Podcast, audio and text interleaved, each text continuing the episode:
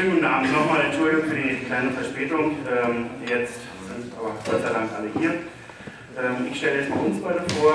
Äh, links neben mir Martin Jogert, äh, seines Zeichens Chefredakteur der Comic-Szene, Ausstellungsmacher Hans Dampf in allen Gassen. Mein Name ist Lutz Göllner, ich bin der Literaturredakteur des Berliner Stadtmagazins City und äh, tummel mich ansonsten als freier Autor für den, der mich bezahlt. Ja, und mit uns auf dem Podium sitzen zu meiner Rechten außen Dirk Schulz vom Splitter Verlag, neben ihm dann Dirk Rehm von Reprodukt. Und links geht es weiter mit Steffen Volkmar von Panini, Ralf Kaiser von Carlsen und Lexa Germann von Egmont Haber. Wer diese Veranstaltung kennt, ähm, der weiß, dass es da auch schon mal ziemlich, ähm, mit ziemlich viel Trubel herging. Ich hoffe, dass das heute ähm, etwas ruhiger und gesitteter und ähm, wie eine richtige Diskussion abläuft. Ich sehe das ganz anders, aber ja. Ja, ähm, herzlich willkommen zur Elefantenrunde. Ich glaube, nach äh, vier Jahren Pause ähm, gibt es die jetzt wieder worüber ich mich sehr freue. Ähm, wir wollen reden über den Zustand der Comic-Szene, auch über den Zustand äh, des Comic-Geschäftes und vielleicht auch äh, darüber, wohin sich das Ganze entwickelt, in welche, Reise, in welche Richtung die Reise geht. Ich.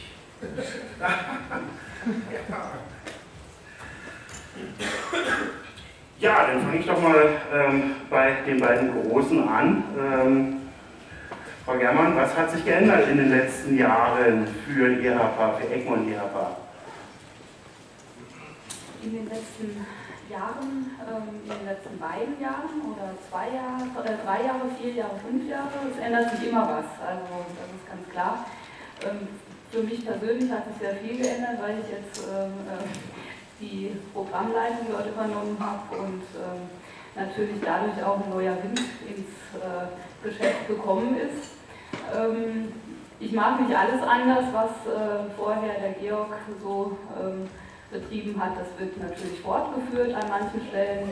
An manchen, manchen Stellen ähm, ist es aber sicherlich auch ein bisschen was, äh, was derzeit schon anders läuft und was in Zukunft wahrscheinlich noch ein bisschen anders werden wird. Da spreche ich jetzt aber schon von Dingen, zu denen ich noch gar nichts sagen dürfte, um mal geheimnisvoll genau, zu bleiben. Ja, ähm, ähm, da gibt es ja schon ganz konkrete Trends, ganz konkrete ähm, äh, eine ganz konkrete Veröffentlichungspolitik, die die EHP in den letzten Jahren verfolgt. Äh, ich sage halt nur die Sammelbände, ähm, genau, also das war eine Sache, die wir ähm, vor anderthalb, zwei Jahren aufgegriffen haben, weil wir natürlich aus der Vergangenheit dann endlich auch mal lernen wollten. Ähm, in der Vergangenheit waren die Unkenrufe groß, dass EHPA es nicht fertig bringt, Serien zu Ende zu bringen.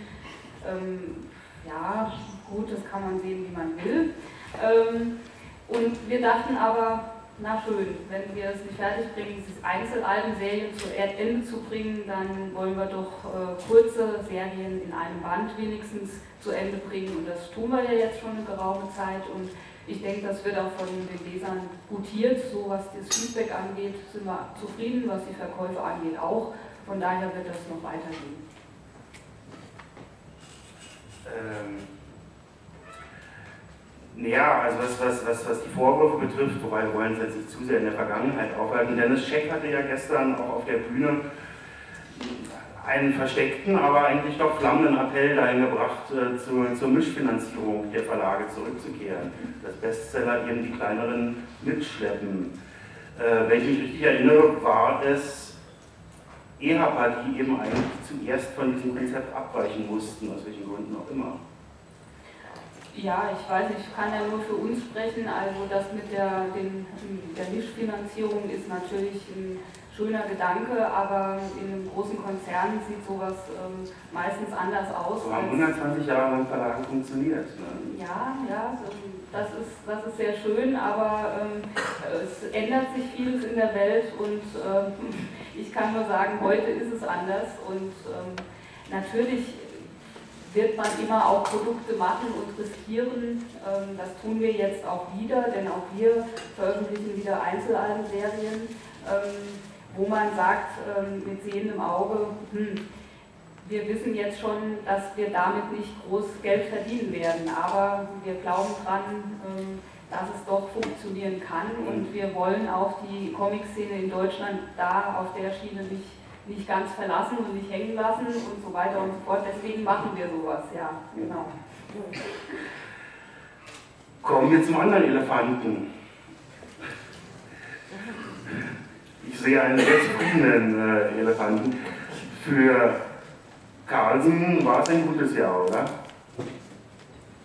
Äh, das letzte oder dieses bislang? Ja, nehmen wir doch mal weiter.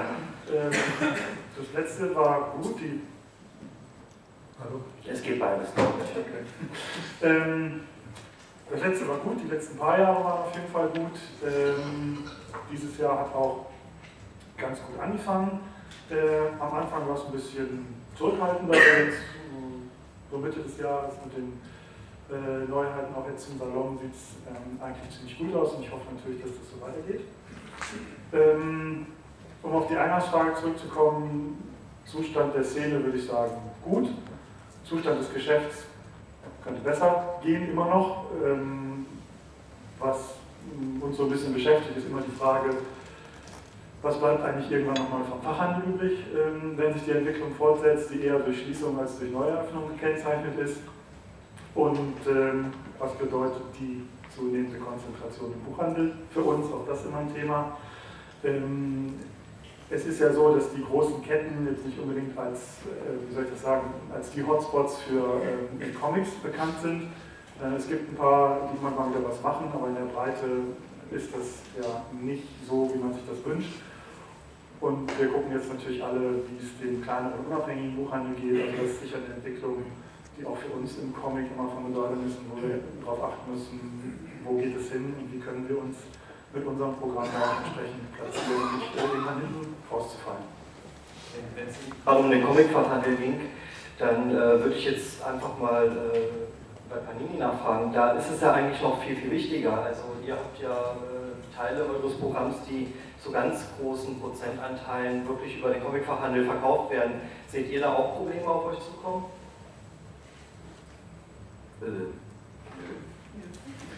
Also äh, wie du sagst, es sind Teile äh, des Programms, die sich mehr oder minder ausschließlich über den Comicfachhandel verkaufen und die in der Art und Weise über die letzten Jahre stabil geblieben sind.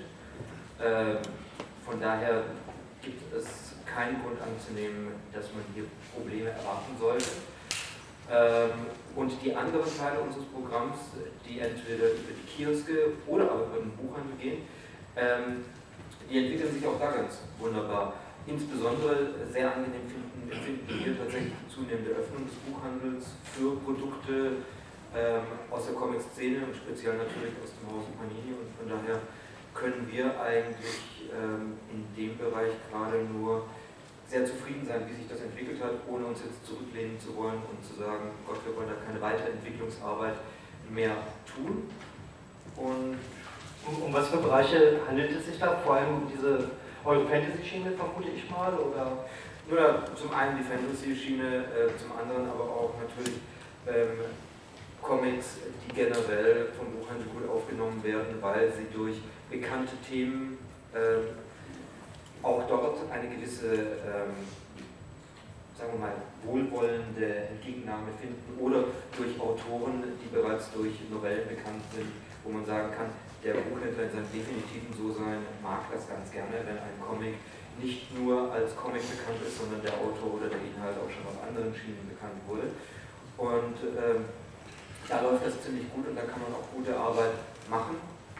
Ähm, immer natürlich auch mit Augenmerk darauf, dass der Comic für den Buchhandel ein, eine gewisse Ausstattung haben muss, ein gewisses ähm, optisches, haptisches Merkmal haben muss, damit der Buchhändler es gerne aufnimmt.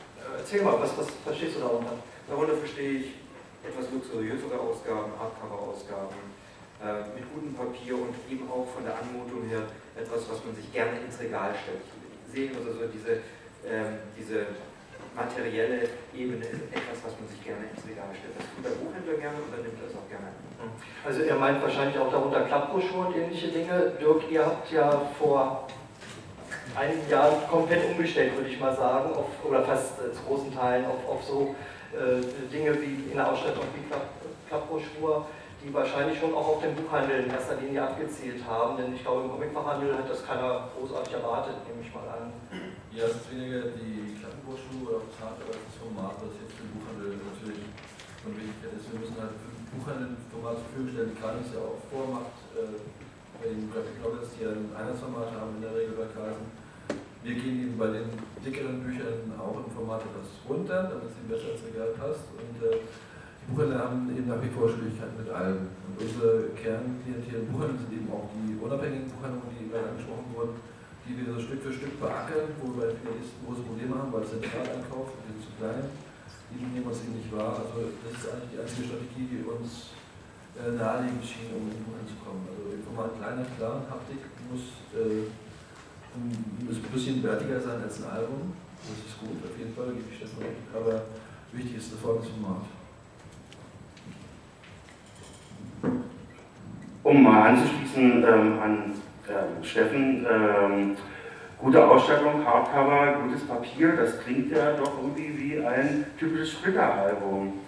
Der reanimierte Splitter-Verlag, ich hoffe, ich sage das jetzt richtig, hatte die, die ersten Monate oder vielleicht sogar die ersten Jahre seines Bestehens, ähm, stand er immer gut da, hatte aber keine Ausreißer, weder nach oben noch nach unten. Und im Zuge jetzt dieser Diskussion um den ähm, Max-Moritz-Preis hat Horst Gotthard, glaube ich, paar ähm, äh, Zahlen veröffentlicht, die mich doch sehr erstaunt haben. Deshalb die Fragen sind die, also stimmen die, da gehe ich mal von aus, dass sie stimmen, aber kannst du das so bestätigen und wie kannst du das erklären? Sie haben die, die Zahlen natürlich nicht erfunden, ähm, aber also generell sind wir mit dem Verlag gestartet, dass wir halt unser Produkt eben, eben so wertig gestrickt haben, und generell haben wir einen Comic gemacht äh, für einen Leser. Also wir haben halt nicht, äh, nicht, das, nicht das kreiert für den Fachhandel oder für den Buchhandel, sondern wir haben halt gesagt, der Leser will das Buch kaufen und äh, letztendlich ist es dem Leser eins, ob der das im Fachhandel oder im Buchhandel kauft. Das heißt, das haben wir halt jetzt festgestellt und eben das, äh, das belegen ja auch die, die Zahlen des Buchhandels, wo wir halt im Prinzip ja ohne, ohne irgendwelche großartigen ja, Marketingkampagnen reinkommen, weil es auch da von den Lesern gefordert wird. Ähm, sicherlich ähm, hilft es auch, glaube ich jedenfalls, dass Panini auch in dem Bereich äh, den Buchhandel stark bearbeitet. Und was wir an Feedback aus dem Buchhandel kriegen, ist halt einfach, dass der Buchhandel sich was überlegen muss, äh, um äh, gegen, gegen Amazon halt anzukommen, weil äh, die Topseller äh, bestellen die Leute dann ja doch im Internet. Das heißt, man, man, man schaut halt ja auch bei den großen Ketten im Moment schon, dass man Segmente anbieten kann, die man ja angucken, an kann, anfassen muss, um, um sie zu bestellen. Und das funktioniert zurzeit. Also ihr seid auch bei den Ketten vertreten, äh, als, als eigenständiger, unabhängiger Verlag. Wie, wie hat das geklappt? Wie hat das funktioniert? War das schwer? Also im Prinzip, wir sind, wir sind halt mit Sicherheit noch nicht gigantisch umsatzstark. Natürlich sind, sind äh, die prozentualen Zuwächse relativ hoch, hoch, weil wir ja eben nicht diese Tradition haben, dass wir schon drin waren. Von daher ist auch das einfacher, aber es ist halt definitiv auch in Zahlen ein ganz ordentlicher Wachstum äh, da. Äh, der, der passiert halt tatsächlich, indem die Buchhandelsketten auf, auf uns zukommen. Also Thalia und die Meiersche zum Beispiel haben uns halt angesprochen und haben gesagt, die Umsätze sind so, das scheint interessant für uns zu sein. Lass uns mal zusammensetzen und gucken, ob wir was machen können. Ja. Und, und wie sieht das dann in der Praxis aus? Also äh, man hört ja schon so, dass man da ziemlich hart verhandeln muss mit den Ketten. Also ähm, ist das auch für so einen kleinen Verlag oder einen relativ kleinen Verlag äh, durchaus äh, ordentlich zu handeln oder wird man da schon mit unmoralischen Angeboten manchmal äh, konfrontiert? Wir haben halt das ja, wahrscheinlich unwahrscheinliche Glück, ähm, dass wir halt schon einen sehr, sehr guten, sehr, sehr flexiblen Vertrieb haben. Ähm, sprich die, äh, äh, die Konditionen sind für uns halt dieselben wie im Fachhandel auch. Das, was halt an weniger Prozenten geht, trägt äh, bei uns in dem Fall der Vertrieb.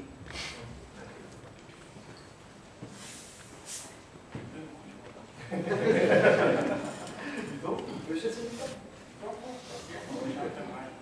Ja, ähm, das war ja schon mal ein interessanter Einstieg, aber jetzt waren wir jetzt ziemlich stark beim Buchhandel gelandet. Ich würde jetzt noch mal eine kleine Rolle rückwärts machen zum Comicfachhandel, weil wir haben ja praktisch vor vier Wochen in etwa äh, den Gratis Comic Tag erlebt und äh, das war für deutsche Verhältnisse doch eine relativ sensationelle Aktion, möchte ich meinen, die man bei alten Elefantenrunden so vor 10, 15 Jahren so wohl kaum für Möglichkeiten hätte, wie dort äh, die Vertreter der einzelnen größeren Verlage auch miteinander umgegangen sind.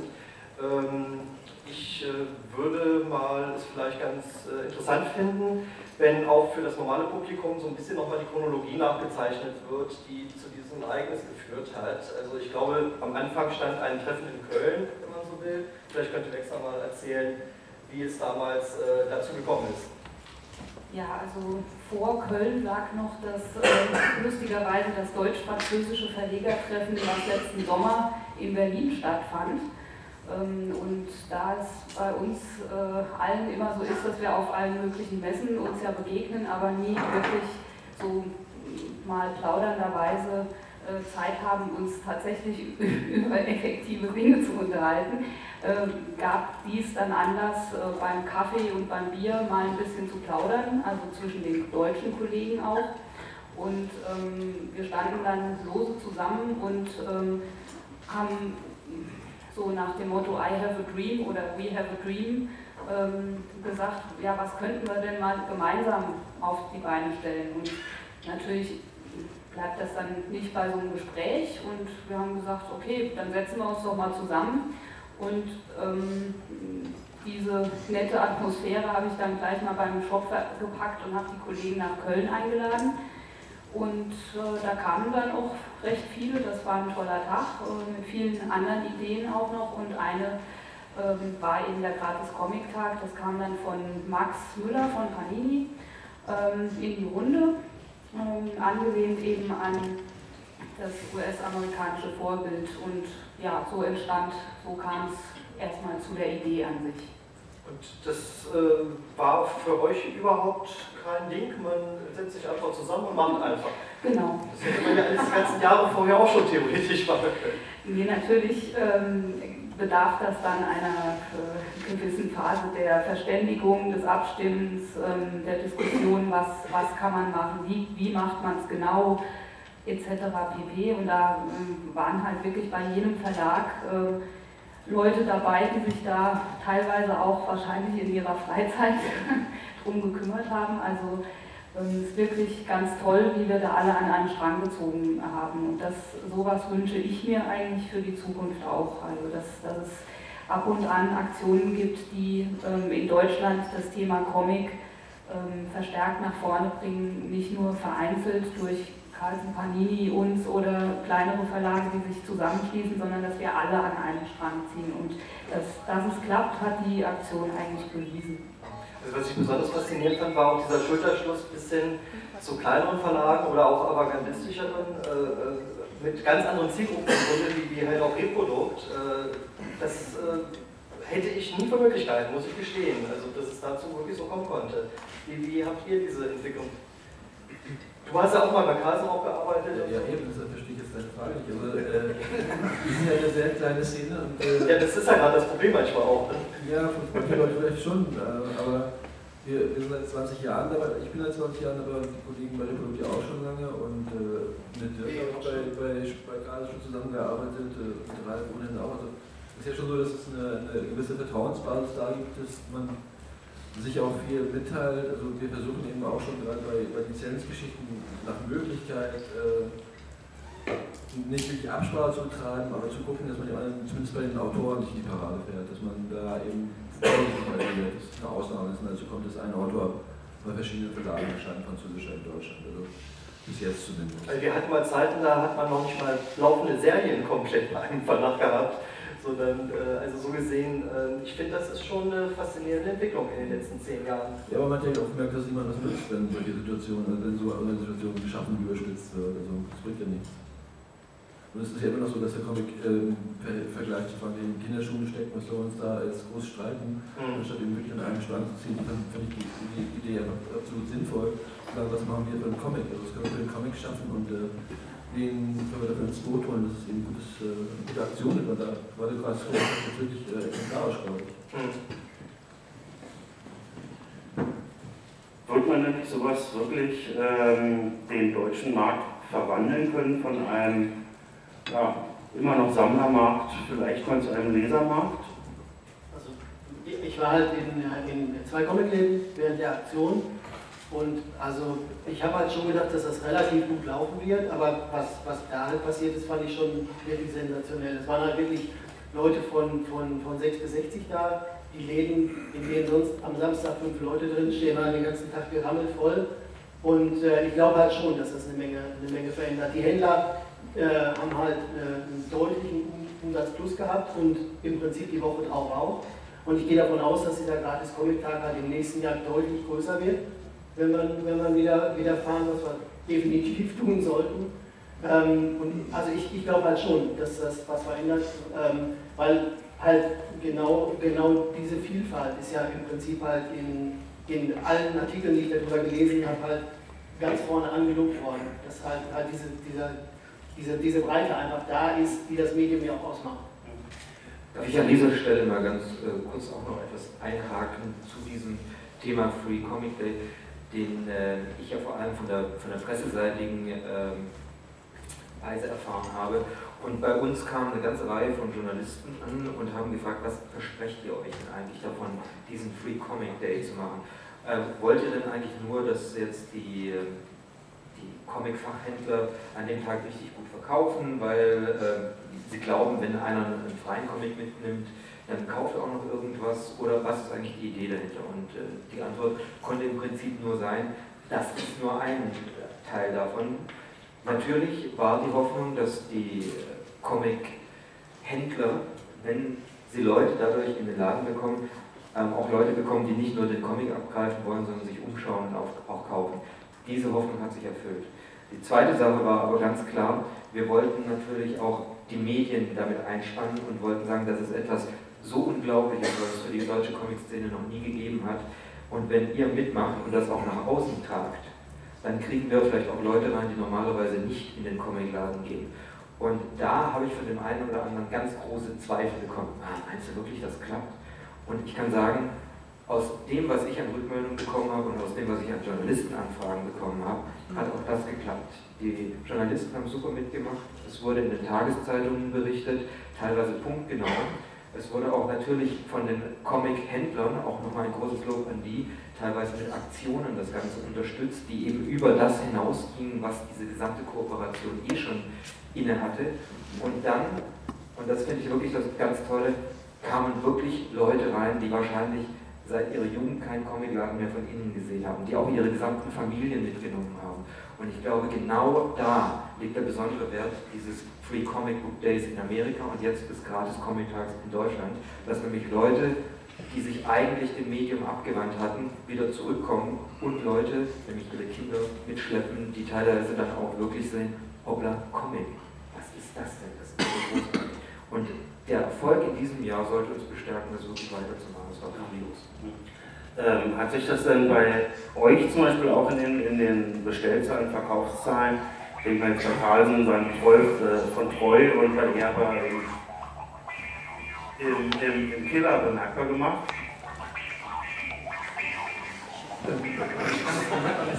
Das ist nicht schlimm, der ist Arzt. Ich kann das im Moment noch nicht so genau sagen. Ich denke, das werden jetzt auch so die nächsten Wochen zeigen, was sich da bewegt hat und, ob Leute jetzt neu zur Serie kommen oder nicht. Ähm, gab im Internet ein paar Leute, die das halt so geschrieben haben, das das habe ich mir angeguckt, fand ich klasse, steige ich jetzt mal ein.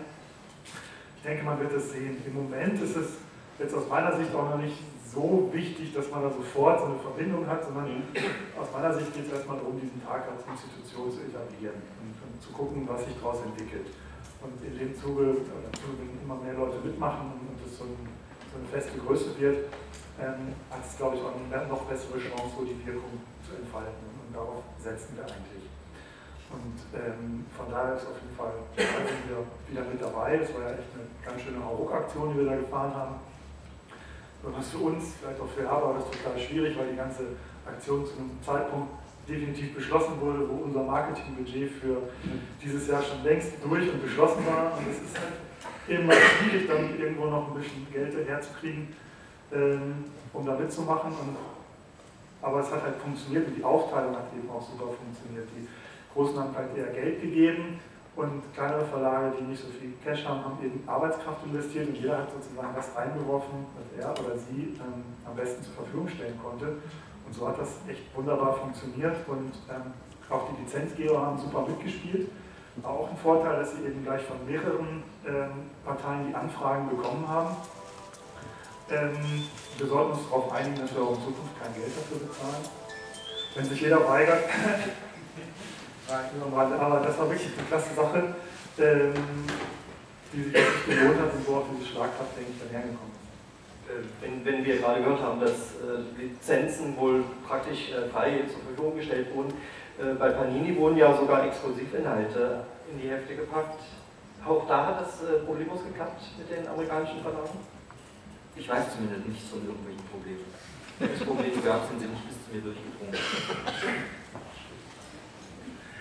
Na, ich finde das umso bemerkenswerter als eben wirklich die, also diese Zusammenarbeit, als eben die, die, die von, von einer einheitlichen Comic-Szene ja auch in Deutschland schon, schon längst nicht mehr die Rede sein kann, äh, so zersplittert, wie, wie das alles ist. nein, nein, nicht gut. Ne? Nein, überhaupt nicht. Habe ich das schon, hab ich das schon mal gesagt? Kommt sicher nochmal. Sehr gut, ich hätte auch einen Kaffee sein. Ähm, wohin geht denn die Reise inhaltlich? Also Stichwort Graphic Novel Diskussion, ähm, Stichwort aber auch, äh, na, das wäre ja auch zu sehen, der iPad, also Digitalisierung, was wird das für, für die Comics äh, bedeuten? Ah, vielleicht nicht nur ein. Ähm, gute Frage. Was bedeutet das für die Comicwelt? Ähm, ich glaube, es weiß noch keiner. Ähm, Im Moment herrscht ja, Verunsicherung, gibt es eine Menge Fragezeichen, sowohl auf Verlagsseite ähm, als auch auf Seiten der Künstler. Da muss man einfach ausprobieren und gucken, was so geht. Ähm, ich selber hatte jetzt zum Beispiel noch keine Gelegenheit, diesen iPad mal in der Hand zu haben und mir so eine Comicseite anzusehen. Es gibt eine Reihe von Leuten, die das gemacht haben und mir gesagt haben, sie fanden es ziemlich geil, was sie da so, wie das so rübergekommen ist. Also ähm, mal sehen, ob das so eine Wirkung entfaltet. Ähm, also wir zumindest probieren halt jetzt verschiedene Dinge aus, ähm, versuchen auch, auch erstmal Leute zu identifizieren, mit denen wir zusammen sowas machen können, sind wir nochmal ganz eigene Vertriebswege. Und dann werden wir mal sehen, äh, wohin die Reise geht und äh, was für Produkte es in Zukunft da geben wird. Ich denke, eine Menge Möglichkeiten sind da, eine Menge interessante Möglichkeiten, über das hinauszugehen, was ein gedrucktes äh, Buch bietet. Aber vor allen Dingen ist jetzt Testphase angesagt und wir versuchen so viel wie möglich auszuprobieren und ähm, sind eben auch auf die Kooperation von Autoren angewiesen wobei wir dann niemanden überfahren wollen und natürlich vielleicht auch äh, auf die Kooperation von Lizenzgebern, wenn es um äh, eben eingekaufte Stoffe geht, wo dann die meisten allerdings auch äh, ziemlich offen sind, weil sie für sich in ihrem Markt in derselben Situation stecken. Aber heißt das, dass ihr konkret auch darüber nachdenkt, zum Beispiel einzelne Stoffe als Apps anzubieten oder ähnliches? Dass das also auch in absehbarer Zeit äh, aufzufinden wäre? Ja, also ich kann jetzt keinen konkreten Zeitplan ähm, hier geben, weil das ist ein bisschen schwierig. Ähm, es ist allein schwierig, irgendwie qualifizierte Dienstleister zu finden, die dann auch ähm, ein größeres Auftragsvolumen bewältigen können. Ähm, und es gibt ja immer mal wieder Leute, die dann zu einem kommen und sagen, hey, wir machen das und das und das. Und man kann das auch nicht immer so richtig einschätzen, äh, ob die dann zuverlässig sind oder nicht. Da muss man eben auch mal gucken. Aber wir sind dran, das mit verschiedenen Stoffen zu probieren. Und ich denke, also wenn alles gut läuft, wird vor Ablauf des Jahres mal ähm, was erscheinen. Ich weiß noch nicht genau was und äh, wie das dann laufen wird, aber ähm, Da wird was passieren. Da könnte ich dir Geschichten über die City-App erzählen, aber gut. Ähm, Panini geht ja den, äh, den Weg eigentlich schon voran. Also ich weiß, dass äh, hier auf dem Salon Max Müller schon seit vielen, vielen Jahren davon geträumt hat, eine, ein, ein, ein Podium für deutsche Zeichner und Autoren zu schaffen. Er hatte versucht, das so ein bisschen halt im Mad auch, auch unterzubringen. Jetzt gibt es die MySpace Comic-Seite, schon seit einigen Monaten. Hm? MyComics, Entschuldigung, ja.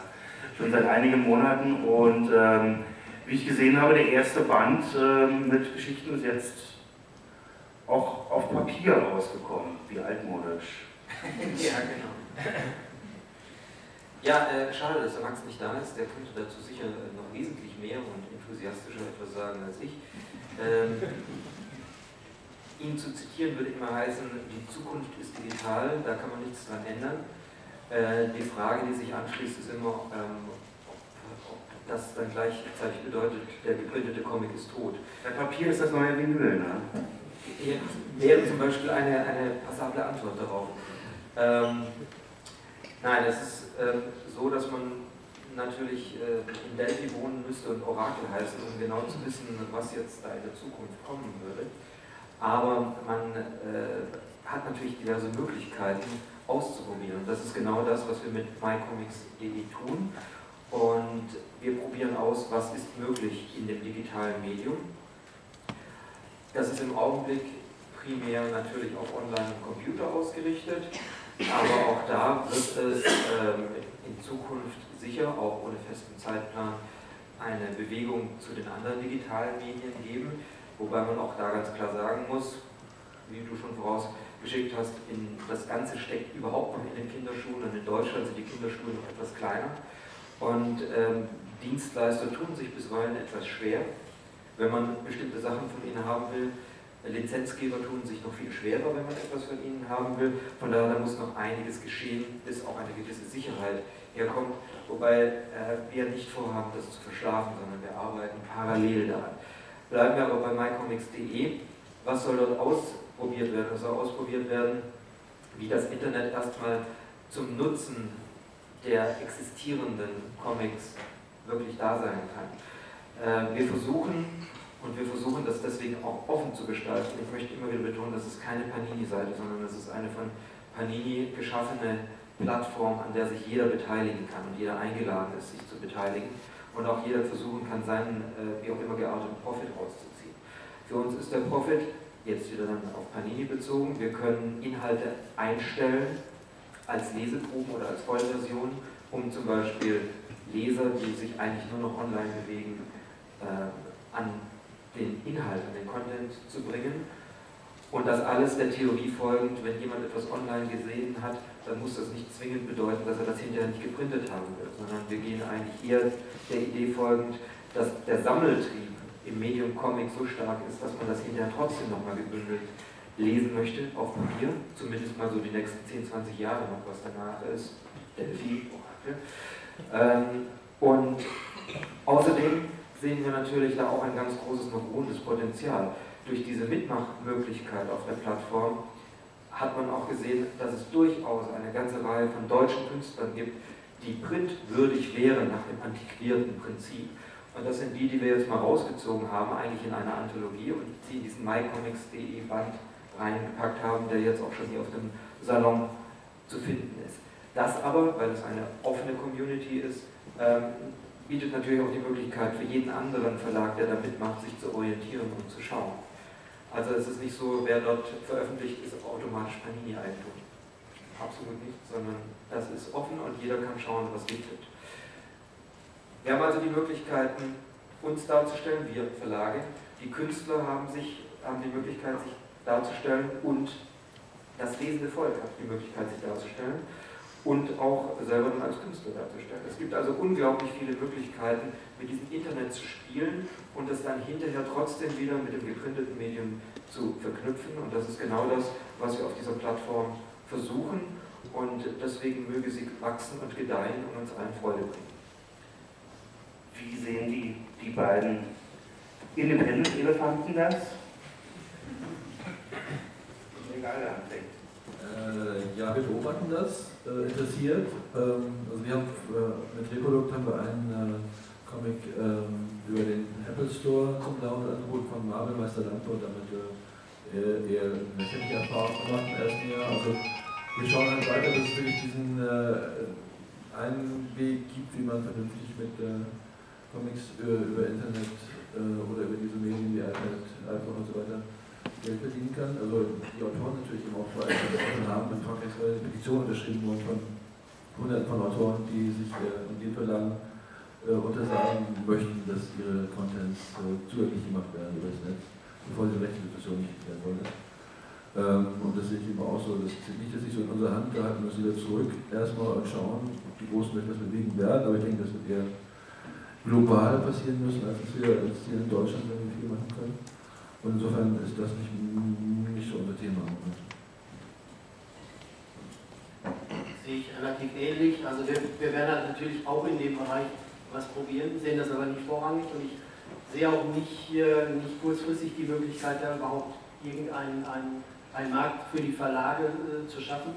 Ähm, die, die, die Seite von Panini ist halt meiner Meinung nach noch die beste Lösung, weil man, weil man halt äh, tatsächlich einfach ja, Inhalte bekannt macht. Äh, letztendlich äh, ist es halt eine Plattform, die einfach ganz, ganz, ganz, ganz viele Inhalte zeigt, ähm, aber ähm, ja halt wirklich nur als Inhalt vorstellt und, und, und kein Buch ersetzen will. Aber auch wirklich faszinierend unterschiedliche Inhalte, finde ich. Ja, natürlich. Ja, aber ähm, vielleicht auch nochmal zu Steffen. Ähm, habt ihr denn auch Pläne, dass man dann vielleicht mittelfristig dort auch zu Bezahlfunktionen kommen könnte oder ähnlichem. Denn das sind ja zwei völlig unterschiedliche Ansätze. Äh, was, was Dirk gerade erzählt hat äh, mit dem Marvel-Comic, der war ja wirklich zum kostenpflichtigen Download quasi äh, eingestellt beim Apple Store. Ihr habt ja momentan quasi das Modell, dass es nur zu Promotionszwecken, wenn man so will, in erster Linie kostenlos eingestellt wird.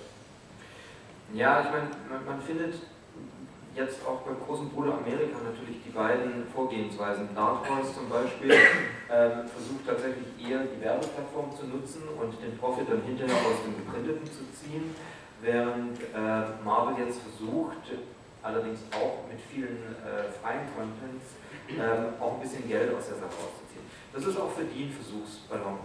Ich würde jetzt ähm,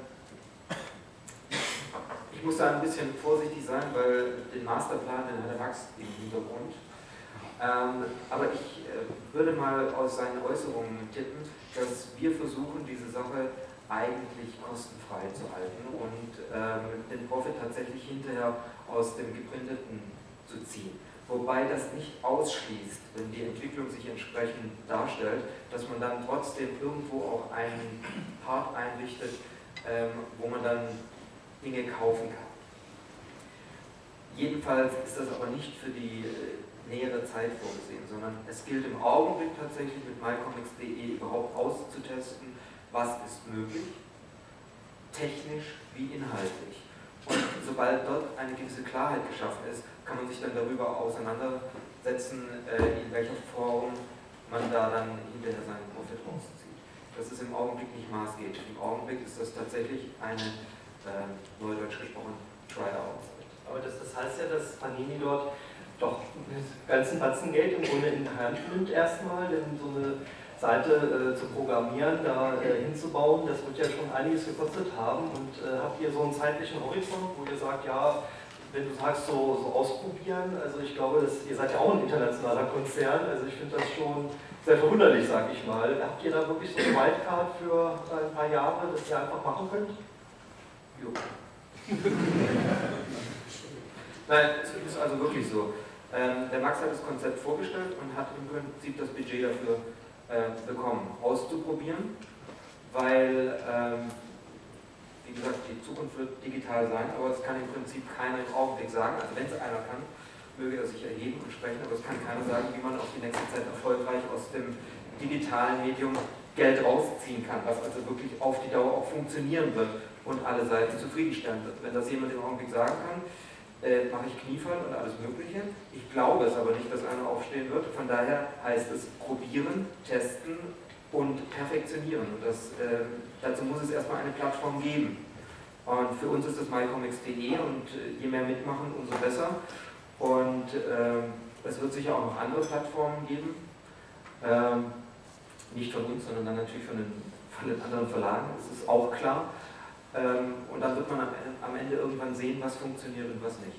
Wir hoffen einfach nur, dass es uns nicht ergeht wie der Musikindustrie, die einfach für sich die Sache verschlafen hat und dann am Ende das große Katzenjammern angefangen hat. Wir versuchen natürlich ein bisschen aus deren Fehlern zu lernen und wir sehen auch, dass das Comic-Medium natürlich völlig anders ist, allein schon von der Rezeptionshaltung. Aber nichtsdestotrotz ähm, müssen wir versuchen, was geht und lernen. Und das ist das, das, was im Augenblick angesagt ist und dafür haben wir das Budget und das nehmen wir auch das Geld in die Hand. Jetzt haben wir noch gar nichts von EHPA zu dem Thema gehört. Äh, gibt es da Pläne, über die Sie reden dürfen?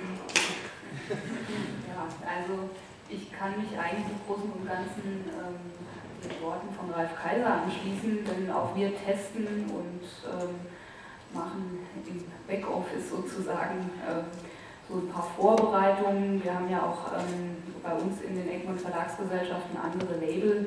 Äh, mit unserem Fantasy-Roman-Label Lux ähm, haben wir zum Beispiel ähm, das Feld der E-Books schon in Angriff genommen und da kann man schon diverse Und ganz Romane erfolgreich, wenn ich das so habe. ne? ja, ja gut, also die, die Fantasy-Novels sind sehr erfolgreich, die E-Books, das muss ich noch weisen, also ähm, die Downloadraten kann ich jetzt nicht auswendig herbeten. Ich denke, dass da die, die Klientel dort sehr internetaffin ist, wird sich da ähm, ein gutes Bild ergeben. Aber ähm, ich wollte nur damit sagen, wir fangen da schon mal an, weil dort ist es einfacher ähm, in, in mancherlei Hinsicht, weil man da mit dem Text einfach umgehen kann, dieses einfach umwandeln kann. Beim Comic kommt dann noch immer eine gewisse technische Komponente hinzu, die immer besser wird. Man kann das ja verfolgen. Es gibt auch unheimlich tolle Spielarten, wie, wie Ralf schon sagte, mit dem iPad. Das sieht fantastisch aus, äh, kann ich nur bestätigen. Ich habe mir das auch schon angeguckt. Und wir sind dran und wir sind auch auf Konzernebene dran, also auch mit Unterstützung von ähm, aus Dänemark und in Kooperation sogar mit Disney. Also da wird es sicherlich äh, Dinge geben, die wir, die wir dann in wahrscheinlich nicht allzu ferner Zukunft äh, dann auch ähm, nach draußen bringen werden. Aber wie Ralf auch sagte, da muss sehr viel ähm, ja, mit der Logistik hin und her geklügelt werden, denn die, die Leute, die uns sich sozusagen anbieten für die technische Umsetzung oder als ähm, Vertriebsdienstleister auch, das ähm, sind manchmal Leute, die eben aus kleinen Betrieben erstmal so hervorgegangen sind. Das sind Leute, die äh, sehr findig sind, in nette Ideen haben, aber, aber die keinen ähm, äh, ja, keine Hintergründe haben, nicht so das Backoffice haben, äh, um große Volumina zu stemmen. Und ähm, das ist dann eben eine Schwierigkeit. Aber das, das äh, hört sich jetzt so an, dass auch ihr, wenn dann im Zweifel dann eher die, die Pay-Content-Linie verfolgen würdet oder würdet ihr ähnlich wie Panini euch auch vorstellen können, dass ihr im großen Stil kostenlose Inhalte anbietet? Also ähm, ich glaube, äh, es wird eher bei uns darauf hinauslaufen, dass wir auf der Suche sind nach äh, Modellen, die uns äh, erlauben, ähm, äh, Profit zu generieren am Ende. Aber ähm, natürlich ist es auch sehr interessant, ähm, allein die Plattformen zu nutzen für Werbung und etc. pp. Nur, dass wir jetzt eine Plattform aufbauen, um da kostenlos, äh, kostenlosen Content oder kostenlosen Betrieb zu generieren, das glaube ich eher weniger, dass das passieren wird.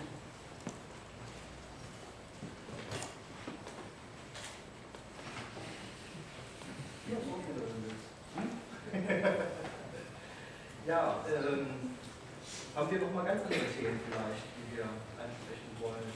Das zweite Thema, was ihr noch angesprochen hattet, ist, Diskussion. ist die Graphic Novel Diskussion, ähm, die ich halt im Moment ehrlich gesagt ein bisschen unglücklich finde, weil man, weil man halt hingeht ähm, und gerade mit den, mit den Erfahrungen der Presse zum, zum äh, Comic-Tag halt gesehen hat, dass die Öffentlichkeit halt auf eine Breite reagiert. Man äh, die Graphic Novel Schiene versucht, künstlich, künstlich das Segment kleiner zu machen und meint, damit äh, in den Buchhandel zu kommen, weil man der Sache ein Etikett aufdrückt. Das äh, finde ich halt äh, nach wie vor den falschen Weg. Das verstehe ich nicht. Wieso künstlich kleiner machen? Schaut die Inhalte an. Nee, also ich bin, ich, ich, ich bin einfach doof. Ich bin raus aus der Szene, ich lese auch gar keine. Nee, erklär das.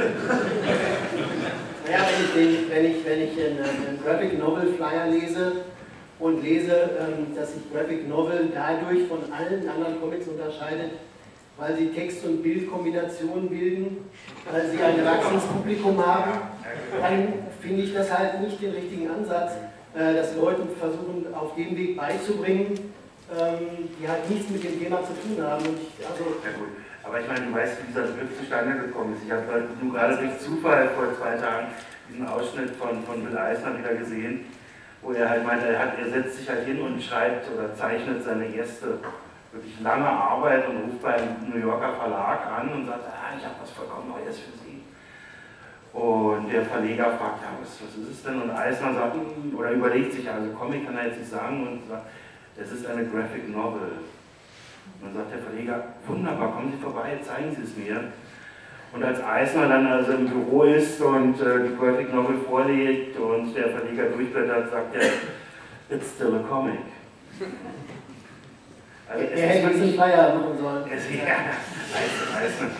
ja den, den, den Mann vermisst man. Nein, aber ich meine, Graphic Novel ist ja doch nicht mehr als ein Etikett, oder? Ja, das, das ist halt das Problem. Also ähm, ähnlich, ähnlich wie, wie halt bei dem Gratis Comic Tag haben wir ja auch da, wir halt ganz, ganz, ganz, ganz spät ähm, sich einfach verschiedene Verlage zusammengetan und haben halt geguckt, dass man gemeinsam so eine Aktion fahren kann. Und da war halt in meinen Augen das, die, die Auswahl der Titel, zum Beispiel auf unser Programm, die rein durften, zeigen halt schon, schon den Weg, äh, der halt meiner Meinung nach falsch ist, weil wie gesagt, letztendlich entscheidet der Leser, was er kaufen möchte. Und man definiert durch, durch das, ja, das hohe Etikett Graphic Novel, dass Leute, die Comics im Buchhandel kaufen, anders ticken als Leute, die Comics im Fachhandel kaufen. Und das ist halt einfach falsch. Und äh, das ist halt einfach auch meiner Meinung nach nicht, nicht, nicht clever, das halt so einzugrenzen. Würde da vielleicht gerne live äh, zuhören, weil ein Stück weit war es ja vor allen Dingen Carlsen, möchte ich meinen, die den Begriff äh, so offensiv dann auch im Handel, in der Öffentlichkeit äh, publik gemacht haben. Und gestern bei der Max- und Moritz-Gala klang ja auch ein klein wenig zumindest im Zusammenhang mit äh, dem Will Eisner Band bei euch an, ähm, naja, dass ihr zumindest tendenziell auch ein Stück weit vielleicht äh, sogar dieses äh, kleiner machen, wie es äh, Dirk gerade gemeint hat, vielleicht auch bewusst in Kauf nehmt dort. Äh, war das euer Ziel, äh, klein aber fein zu werden? Nö, überhaupt nicht. Äh, Das Ziel ist, möglichst in die Breite zu gehen. Ähm, Ich finde es schön, dass wir mal ein bisschen Dissens hier haben. Ähm, Das regt halt die Diskussion an. Ähm, Kleiner machen, also ich glaube, es gibt nicht den Comicleser, der alles von A bis Z liest.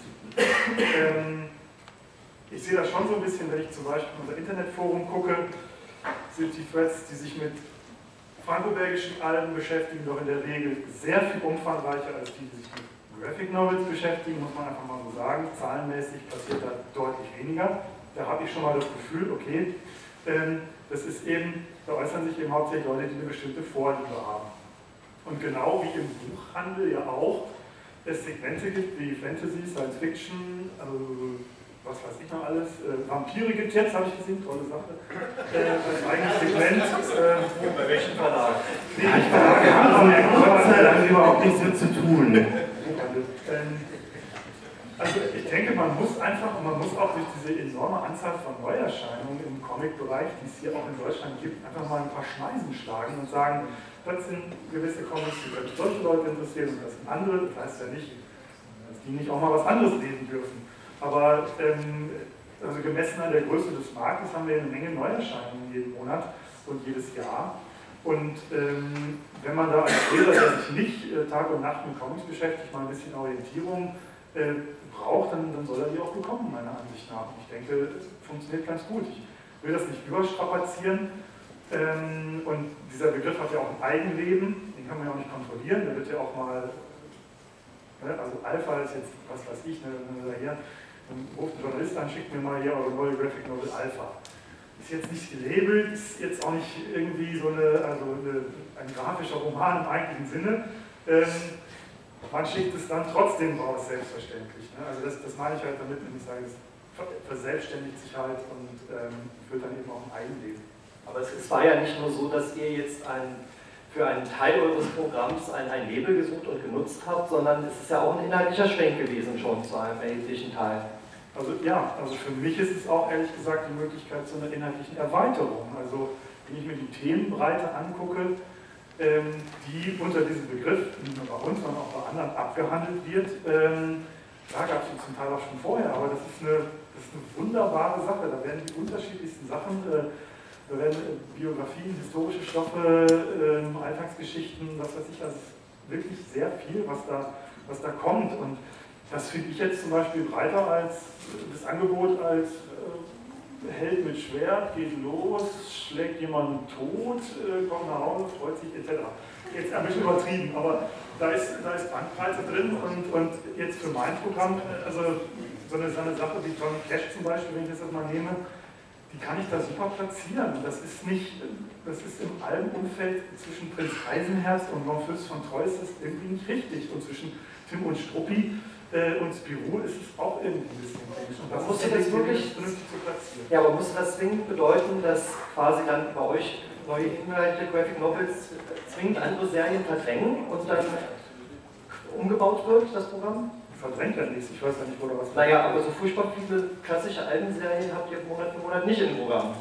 Naja, wir haben weniger als in den 80ern, aber das Programm an sich, also die Anzahl der Titel ist seit Jahren stabil, liegt ungefähr bei 50 im Jahr. Da haben auch die Graphic Novel nichts dran geändert. Äh, Weil ist eigentlich der Punkt, also, Entschuldigung, ich nochmal dieses Graphic Novel, ich sehe es eben auch als Etikett, ich gebe dir recht, aber das Problem, mit dem wir konfrontiert waren, wir waren hier im Buchhandel, der Buchhandel hat Comics ausprobiert, Buchhandel, Comics waren für Buchhandel verbrannte Erde. Und da funktioniert, greift eben genau dieses Will Eisland-Zitat, das du anbringst, da kommen wir mit einem neuen Begriff und es ist ein bisschen anders besetzt. Und der prescht erstmal vor und jetzt werden vielleicht erstmal die Inhalte, die der Graphic Novel-Reihe oder was auch immer, die Carlsen labelt, äh, in den Buchhandel getragen, aber das heißt ja trotzdem nicht, dass dann das als nächstes eben die Helden und die Schwerter hinterherkommen. Das können sie ja. Man muss erstmal diese verbrannte Erde ein bisschen aufräumen, ein bisschen äh, was pflanzen und dann geht es wieder los. So sehe ich das eigentlich. Und ich finde auch gerade dieses äh, sich in verschiedenen Nischen bewegen, was wir gerade tun, ganz spannend. Also wir sind ja, äh, später zum Beispiel ein klares Profil. Wir haben auch, denke ich, ein relativ klares Profil. Die haben auch mit auch zum Beispiel den Eulermann-Ausgaben Panini mit den Superhelden ohnehin.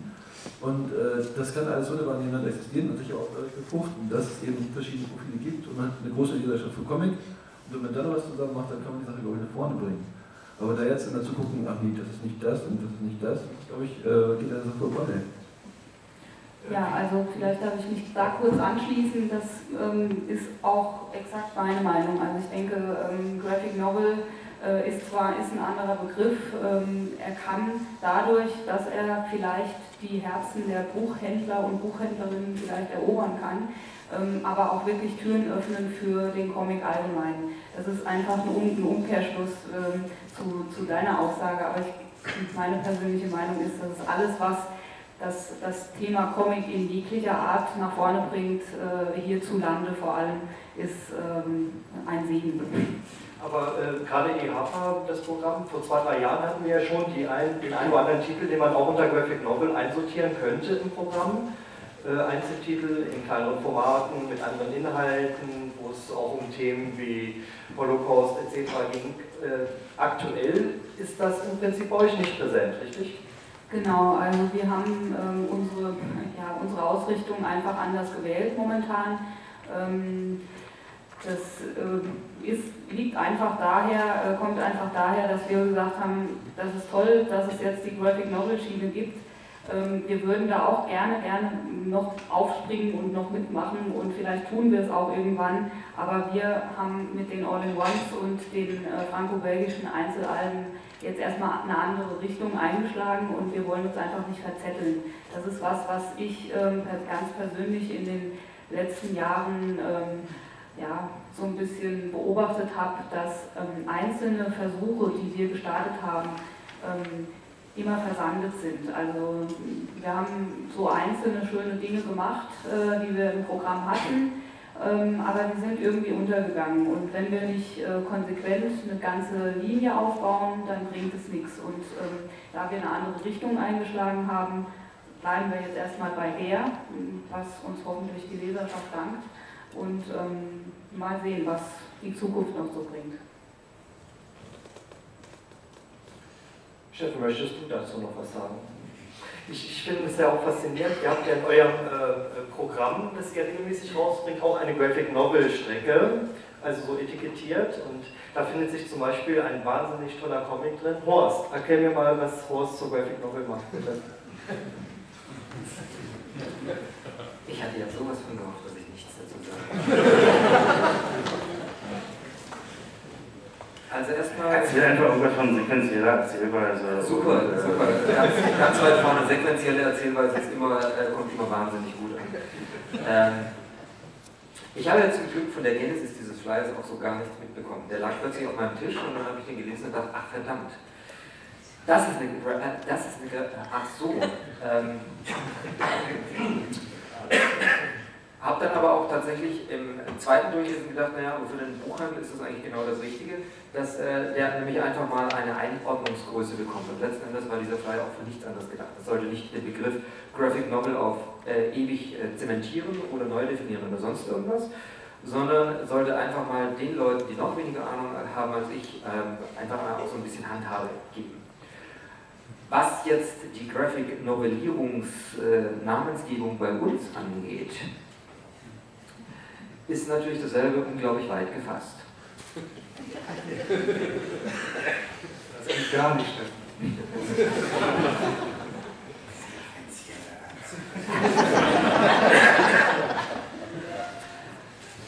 Horst.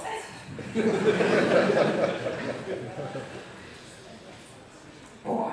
Ähm, ich möchte äh, gerne das, ja, ich möchte einfach gerne, dass ihr mit dieser Frage einfach nichts nächstes Mal morgen, morgen zu Geier gehen und den fragen. Ich habe. Hat ihr euch das erlaubt überhaupt? Was das äh, Graphic Novel zu nennen? Ja. ich habe ihn doch überhaupt nicht gefragt.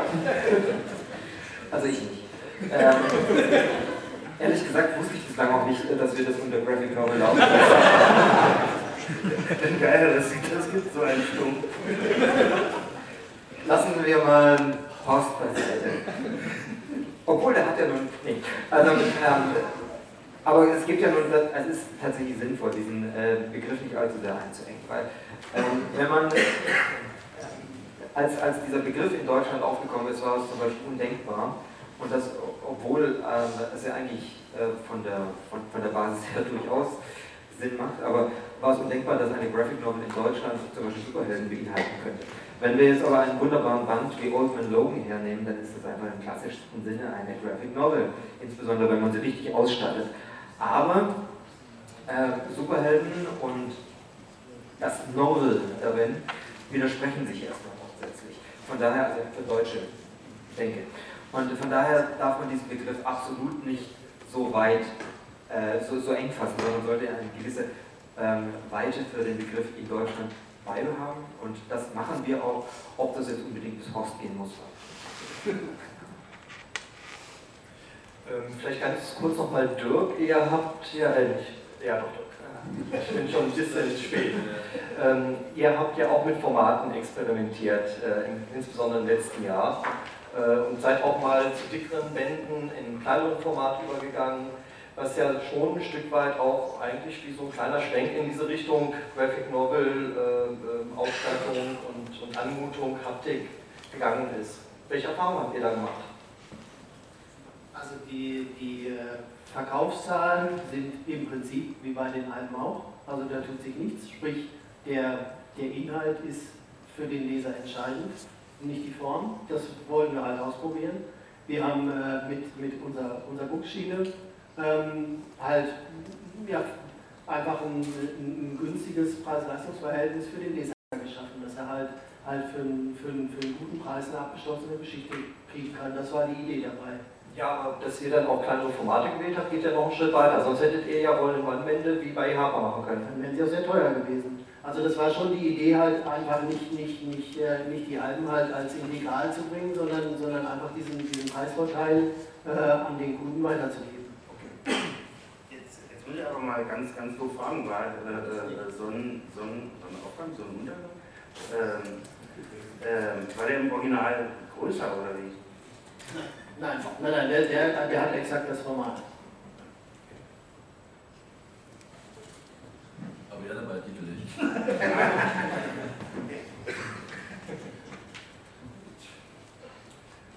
Ja. Ja, ja, ja, ja. Was denn? Ja, also, haben wir noch ein paar Minuten, dass wir vielleicht noch Fragen aus dem Publikum zulassen können? Ich gehörte früher eigentlich schon dazu. War das so? Doch, gab es eigentlich regelmäßig. Ich glaube, die 10 Minuten haben wir noch. Wenn also Fragen werden, meine ich, könnten die vielleicht durchaus gestellt werden.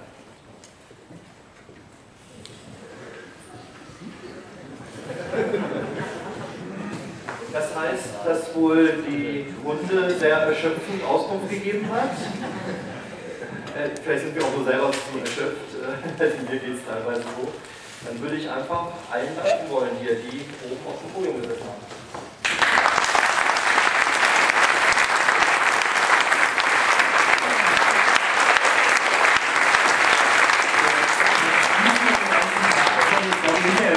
Der das mal bei einer Elefantenrunde gesagt hat, wir sind doch alle Wellenreiter.